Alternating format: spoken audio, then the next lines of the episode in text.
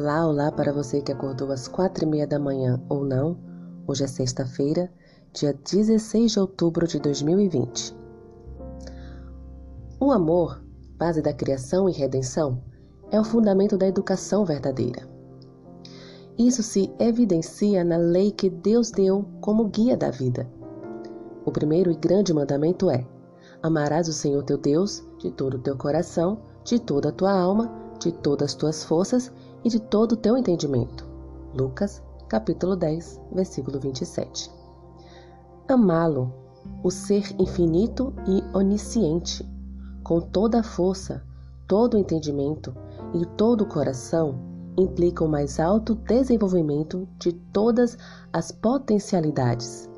Significa que, no ser todo, corpo, mente e alma, a imagem de Deus deve ser restaurada.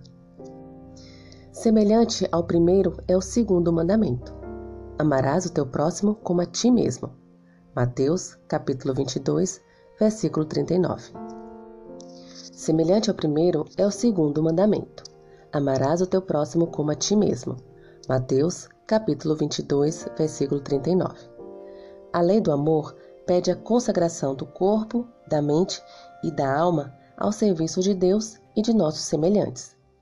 E esse serviço, ao mesmo tempo em que faz de nós uma bênção aos outros, traz sobre nós mesmos as maiores bênçãos.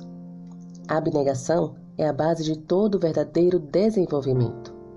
Por intermédio do serviço abnegado, cada habilidade adquire o mais elevado desenvolvimento.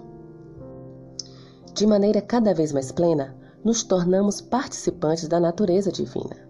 Somos habilitados para o céu, pois o recebemos em nosso coração. Perguntas para consideração. Primeira, assim como o antigo Israel, devemos ao mesmo tempo amar e temer a Deus. Mateus, capítulo 22, versículo 37 e Apocalipse, capítulo 14, versículo 7.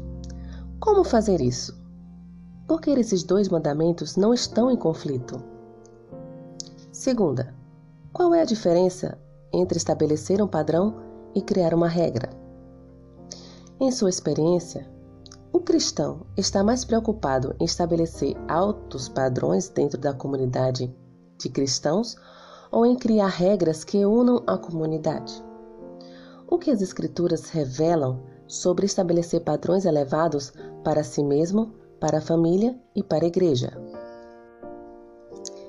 Terceira, como alcançar o equilíbrio ao expor a importância da obediência à lei de Deus e, ao mesmo tempo, mostrar por que essa obediência não é a fonte da nossa salvação?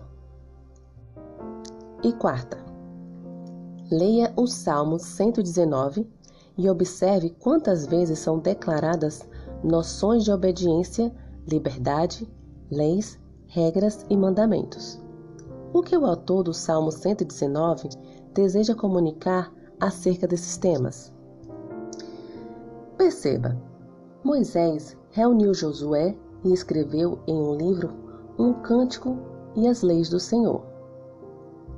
Esses escritos também deviam ser lidos ao povo a fim de que não se rebelassem. Pela lei vem o pleno conhecimento do pecado por causa da lei, sabemos o que é desejável aos olhos de Deus e o quanto estamos longe dessa realidade. Jesus obedeceu à lei do Senhor, fazendo o que era bom, reto e verdadeiro. Até os fiéis sofrem dores e perseguições. Isso revela o quanto o pecado é injusto. Jesus foi obediente e submisso desde a sua infância até a sua morte na cruz. Espero que a lição desta semana tenha sido uma bênção na sua vida. Que o Senhor continue te abençoando. Um bom dia.